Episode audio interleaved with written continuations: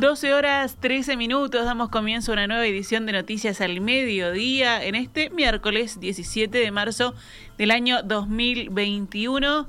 Y con esta suave llovina recibo a mi compañero Agustín Dorce. ¿Cómo estás, Agus? Muy buen mediodía, Gaby. Un saludo para todos. Comenzamos entonces con la actualización de la información. Las medidas del gobierno pueden no ser suficientes para controlar la aceleración de la epidemia, dijo esta mañana en diálogo con En Perspectiva el infectólogo Julio Medina, director de la Cátedra de Infectología de la Facultad de Medicina. Hay diferencias grandes con las medidas que ya había propuesto el Grupo Asesor Científico Honorario, el GACH, dijo Medina. Como profesor de la Cátedra de Enfermedades Infecciosas, pienso que las medidas fueron tímidas y, y si salimos bien de esta situación, a pesar de que las medidas hayan sido más tímidas de lo que esperábamos, puede ser con un costo mayor al que se podría haber evitado. Esperaba que se tomaran medidas con el ocio nocturno, hay mucha interacción humana en el ocio nocturno que tiene que ver con bares y restaurantes, hay mucha interacción de los más jóvenes, es una medida que me hubiera gustado que se hubiera tomado. No cerrar todo, pero restringir más los horarios, agregó el infectólogo. Medina llamó a la población a cuidarse y expresó nosotros podemos tomar las decisiones que no se tomaron. No se puede esperar que el gobierno resuelva todo, eh, o sea, no existe eso. Eh, las personas también tenemos que tomar nuestras decisiones y modular nuestro riesgo y, saber cómo podemos cuidarnos nosotros y cuidar a los demás. Eh, sí que, la, sí que el gobierno tiene que hacer cosas, eso no estoy diciendo que no, pero las personas no pueden hacer como que el otro me tiene que cuidar. Eh, nosotros tenemos que cuidarnos nosotros y tenemos que cuidar a las personas que están cerca, porque si yo reclamo que algo se haga de una determinada manera, pero después cuando tengo la oportunidad de vacunarme, no me vacuno y después todavía voy eh, a saludar a mi mamá o mi abuela o mi abuelo que tiene 72 años y, y, no me vacuné y vengo de estar en una reunión de ocho personas en un asado una semana antes y bueno, eh, es clarísimo que usted está poniéndose en riesgo usted y está poniendo en riesgo a sus seres queridos. Respecto a la campaña de vacunación que se está desarrollando en nuestro país, Medina expresó que estamos siendo exitosos, pero que hay que aumentar todo lo que podamos el ritmo de vacunación y que personas se agenden apenas puedan. De todas formas, explicó que la vacunación no sirve para controlar la velocidad de la epidemia en este momento.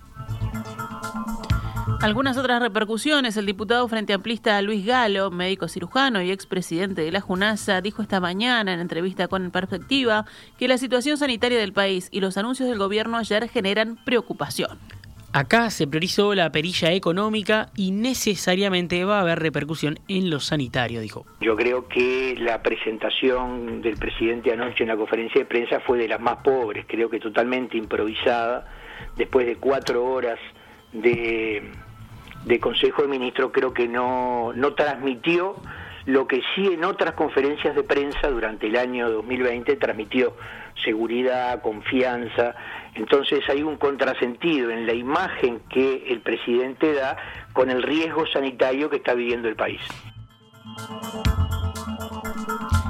El presidente minimizó ayer la situación crítica que se está viviendo en los CTI de varios departamentos del país, expresó el expresidente de la Junasa y propuso el cierre de los free shops en Rivera para evitar la invasión de brasileños. En este momento me parece que el costo sanitario se impone al costo económico, agregó Galo.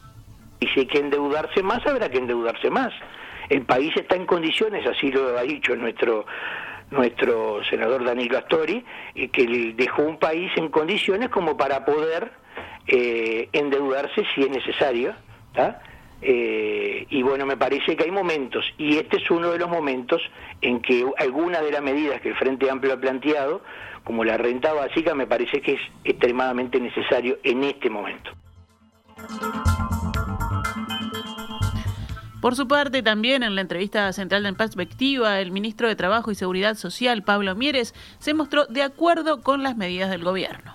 Las medidas que se podían tomar fueron las que se tomaron, dijo Mieres. Volvimos a, apretar un poco las, las, clavijas en la búsqueda de que estas medidas tengan eh, un componente en la medida que se restringe la movilidad en, varios aspectos, tenga un componente de, de freno con los contagios, ¿no verdad?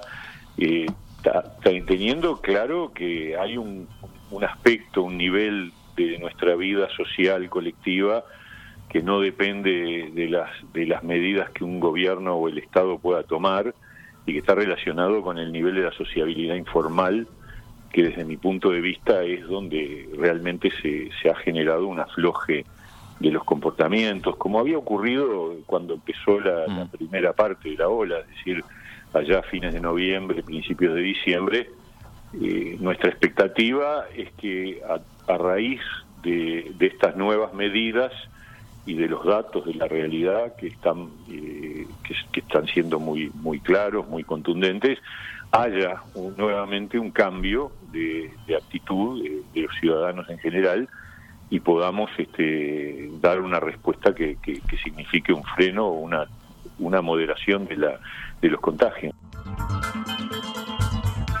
El jerarca también recordó que está vigente en el sector público llevar adelante todo lo que se pueda a través de trabajo a distancia y que esa es la directiva que se ha establecido desde el gobierno a los distintos organismos del Estado. Seguramente va a haber un afinamiento del teletrabajo en el sector público y una renovación de la exhortación a pasar a esa modalidad en el sector privado, dijo Mieres. También habló aquí en perspectiva Elvia Pereira, secretaria general de la Federación Uruguaya de Magisterio y Trabajadores de Educación Primaria, quien expresó que los anuncios del gobierno son una contradicción total y exigió condiciones para la presencialidad segura de los trabajadores de la educación. No se cierran las escuelas porque es muy importante que el niño vaya. Hay estudios a nivel mundial que, que determinan esto, que vaya a la escuela, pero no se obliga a ir. Entonces, se baja la movilidad o se intenta bajar la movilidad indicándole a las familias que no es obligatorio que el niño vaya, ¿en qué va a repercutir esto? Y acá es lo que nos parece una medida sumamente desacertada, porque a lo que va, lo que van a ser perjudicados en esto son los niños que tienen menores recursos eh, intrafamiliares en su en su contexto de acompañamiento, de contención otra vez va a pasar lo que pasó en el 2020, que miles de maestros dejaron el alma, por decir de alguna manera, para que la desvinculación fuera la menor posible, porque estaba el tema de la no obligatoriedad.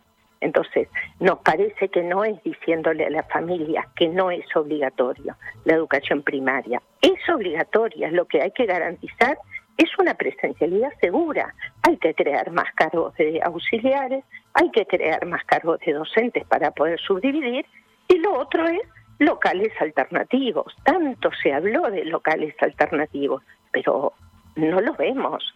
No vemos las aulas móviles que se anunciaron que iban a estar en los distintos espacios necesarios. No lo vemos.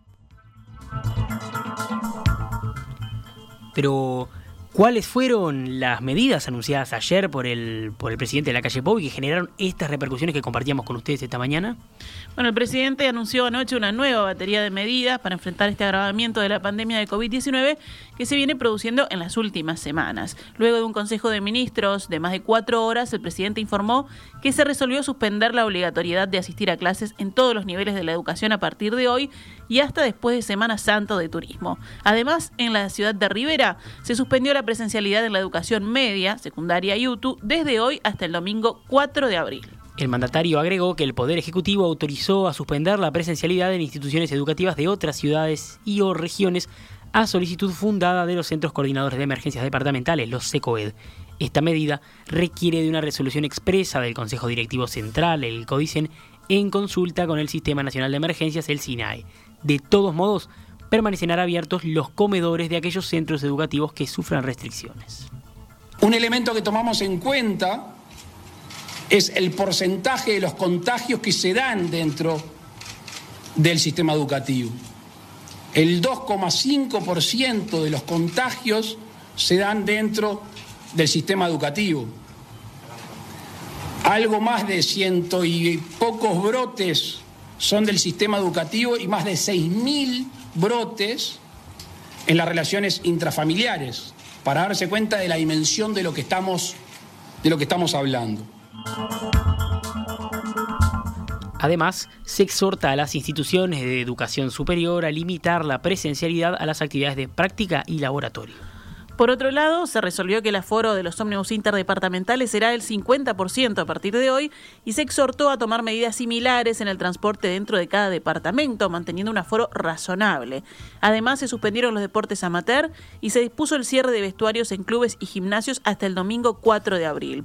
En los espectáculos públicos se suma al aforo del 30% un límite de 400 asistentes independientemente de la capacidad del lugar. Como complemento de las medidas adoptadas, el presidente pidió que haya una concordancia entre la situación del país, las medidas del gobierno y la conducta individual de la gente. Si, si, si no se mantiene la burbuja, si hacemos fiesta clandestina, si hacemos sábado de 20, si hacemos juntadas con... Ya está. O sea, no hay medida que resista la falta de cuidado de una persona. El Grupo Asesor Científico Honorario, el GACH, emitió ayer un comunicado a la opinión pública previo a la reunión del Consejo de Ministros. Señala, entre otras cosas, que según la escala de la Organización Mundial de la Salud, el sistema de salud uruguayo está en un nivel moderado de ocupación, pero puede rápidamente derivar hacia el nivel limitado. Según el GACH, Actualmente los CTI están en zona amarilla de alerta por el aumento constante de pacientes cursando la enfermedad que requieren cuidados intensivos, ya que se ve reducida su capacidad promedio de respuesta y funcionamiento, y esta situación está aún más comprometida en el norte del país, afirman. El grupo de científicos entiende que es esencial tomar un conjunto de medidas que apunten a la disminución sustancial del número y duración de los contactos entre las personas, pero resalta la necesidad de proteger el sistema educativo. El GACH resalta que, a pesar de haber iniciado el plan de vacunación, los primeros resultados se verán en meses, ya que recién después de 15 días de administrada la segunda dosis se logra el mayor grado de respuesta inmunológica. Por esta razón, el grupo señala que será necesario mantener las medidas de precaución ya instaladas durante varios meses más y subrayan que es necesario disminuir muy significativamente los contactos, interacciones, mantener burbujas sociales pequeñas y sin mezclar, evitar reuniones con no convivientes y no asistir a eventos sociales. En cuanto al plan de vacunación, la calle Pou informó que el gobierno está negociando la compra de 1.250.000 dosis adicionales del laboratorio chino Sinovac. El Poder Ejecutivo espera que estas vacunas lleguen al país en la primera quincena de mayo. Además, el presidente dijo que a partir del lunes próximo, 22 de marzo, se comenzará a inocular con la vacuna Pfizer a la población mayor de 80 años. También comunicó que en Semana de Turismo se habilitará la vacunación de toda la población de entre 18 y 70 años de edad. La transmisión del virus hoy está dada por gente joven de 20 a 39, explicó el mandatario, para justificar esta apertura en la agenda de inoculaciones. Veo que están contentos, los quiero a todos en el vacunatorio. Yo entro también, dijo mirando a los periodistas en la sala. El presidente Luis Lacalle Pou reconoció que hubo dificultades para agendar día y hora para vacunarse, pero informó que a partir de mañana, jueves, la infraestructura técnica va a estar pronta y mejorada para soportar la demanda. Por último, la calle Pou enfatizó que hay capacidad ociosa de vacunación en algunas zonas del país y planteó, nos faltan brazos y no puede ser que nos falten. Bueno, venimos a medidas tomadas, pero en el plano de la Intendencia de Montevideo, que dispuso aumentar a partir de mañana jueves la circulación de ómnibus con el fin de reducir los contactos en el transporte urbano ante la actual situación sanitaria. La medida tomada por la comuna capitalina fue acordada con las empresas de transporte y está basada en los recientes informes del Grupo Asesor Científico Honorario. En la medida que continúan desarrollándose en el país actividades que requieren el transporte de personas y que persistirán niveles importantes de movilidad, la Intendencia entiende necesario extremar los esfuerzos para reducir estos contactos en el transporte urbano, apuntó la comuna en un comunicado. La Intendencia de Montevideo señaló en su comunicado que es imposible reducir el aforo de los vehículos a la mitad en la flota urbana porque implicaría dejar sin viajar a muchísimas personas que utilizan diariamente el servicio. En este sentido, a partir del jueves 18 de marzo comienza la operación de una flota con 63 coches adicionales al sistema para apoyar y reforzar su funcionamiento en los horarios pico. Nos vamos con otros temas del programa nacional. El Frente Amplio decidió interpelar a la ministra de Economía, Azucena Arbeleche, en la Cámara de Diputados por la exoneración que ella aprobó a la empresa del director de la Oficina de Planeamiento y Presupuesto, Isaac Alfie, quien renunció al beneficio luego de que se hiciera pública la resolución. El Frente Amplio prevé hacer el pedido de interpelación en los primeros días de abril. La coalición de izquierdas acordó que el diputado socialista Gonzalo Civila sea el miembro interpelante. Debido a la aparición de casos de coronavirus en legisladores, actualmente está suspendida la actividad parlamentaria, al menos por esta semana, salvo una sesión extraordinaria mañana para votar proyectos enviados por el gobierno. Para promover la interpelación de Arbeleche alcanza con los votos de la oposición. Cerramos el panorama nacional con otras noticias. Una mujer policía fue baleada en la cabeza anoche en el barrio Maracaná por un delincuente que le robó el arma de reglamento. La funcionaria que se desempeña en la seccional 24 iba uniformada cuando fue abordada por un ladrón. Fue trasladada en primera instancia al centro coordinado del Cerro y posteriormente fue llevada al hospital policial, donde fue operada y se le extrajo un proyectil calibre 22 de la cabeza que estaba en el cuero cabelludo y el hueso, según informa subrayado. La información primaria indicaba que la mujer había recibido dos impactos de bala en el cráneo, pero el diagnóstico médico al que accedió el Ministerio del Interior indica que fueron tres las heridas de arma de fuego. Ahora la policía permanece en el CTI en estado delicado y se aguarda su evolución. Repasamos a cuánto cotiza el dólar a esta hora en pizarra del Banco República. 43 pesos con 40 para la compra y 45 pesos con 80 para la venta.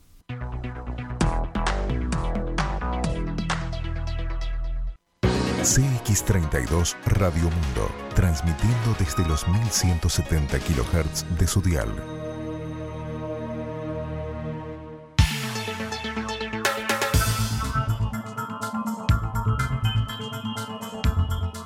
12 horas 32 minutos, rápidamente pasamos al panorama internacional.